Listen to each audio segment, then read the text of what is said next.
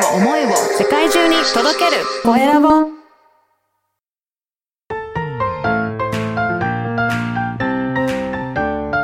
聞く力能力技術魅力があるのに伝わらない社長へ。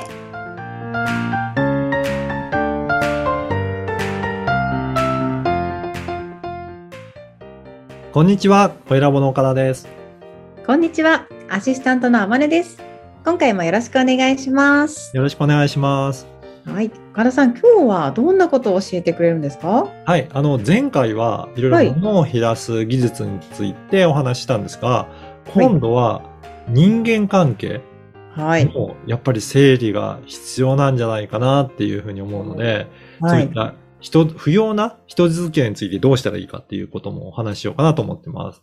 はーいどうですか？あの、天音さん結構いろんな方にお誘いあの、された時に、なんはい。か飲みに行こうよとか、なんかそういった時って、はい。結構行く方ですか？あんまり行かない方ですか？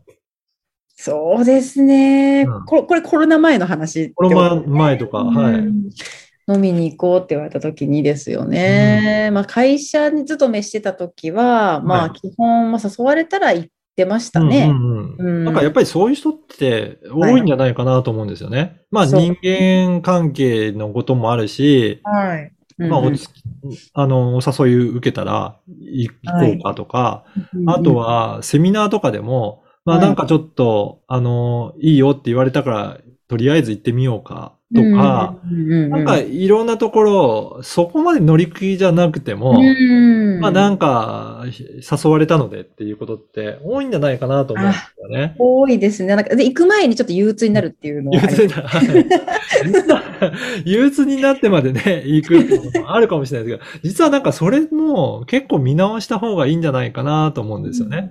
なんか本当にワクワクして、これやってみたいって思うことだったら、うん。もうどんどん行ったらいいと思うんですけど、なんか乗る気じゃないっていうところまで、うん。なんか気分を落としてまで行くのって、果たしてそれ、身に、あの、つくようなことになってるのかなっていうところ。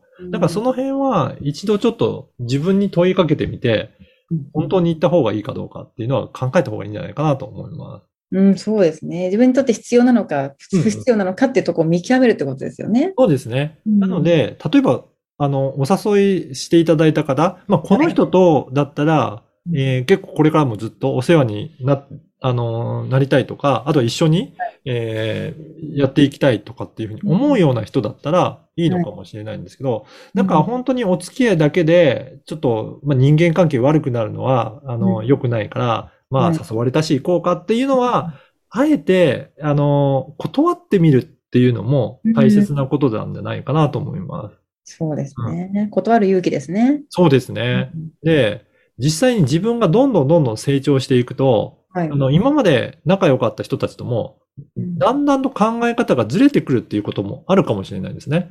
はい。うん。だからうん皆さん、あのーそんなに行動してない方だったりすると、まあ、はい過去の、えーやり方にそのまま従っていこうっていうふうに考えている方も多いと思うんですけど、どんどんどんどん新しいことに挑戦して進んでいくと、はい。やっぱり、えっ、と、新しいことに挑戦したいなっていうふうに思ってくると思うんですよ。そうなった時に、はい。今まで付き合ってた人たちは、なんか自分より先に行っちゃうと思って、いや、それ危ないからやめた方がいいよとか、うんそれって騙されてんじゃないのとか、いろいろ言って、自分の方に引き戻そうとすることってよくあると思うんですよ。ああれですよね。ドリームキラーと呼ばれている人たちそうです。ね。そういうふうなことあると思うんですね。はいただ、まあ、そこの時に本当にどういった人生を自分は過ごしていきたいのかはいっていうのを考えて、あの、本当にどこの道に進むかっていうのは考えた方がいいんじゃないかなって思います。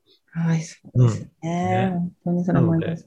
うん。あの、よく身近な人10人の、ね、平均年収が自分の年収っていうふうにもうん言われたりとかすると思うんですけど、はい。本当に、えー自分が年収を上げたいと思ったら、そういった人のコミュニティの中に入っていくっていうのが、実は結構近道だったりするんですよね。うん、なるほど、なるほど。ねまさにです。私、今、そうですか。揉まれてます、最ね。初ってどうですか？あの、はい居心地が最初は悪いっていうか、なんかこんな場所いていいのかなっていうふうに思ったり感じません？もう恐縮しまくりですよ。恐縮しまくりですが。はい恐縮って使い方おかしいかもしれないですけど、はい萎縮、は萎縮の方が正しいですかね。で、も、そういった中で慣れていくと、まあ、その世界にいるのが当たり前になってくるので、だんだんそこの世界の常識にな、近づいていける。となると自分の年収だったりとか、えーステータスだったりとか、あのー本当に付き合う人だったりとかも変わってくるんじゃないかなと思います。あはい。だからぜひね、あの、どういった付き合いを今後していきたいのかも含めて、えー人間関係も見直していったらいいんじゃないかなと思います。ーはい。ありがとうございます。今日は不要な人付き合いについてお聞きしました。ありがとうございます。また次回もお楽しみに。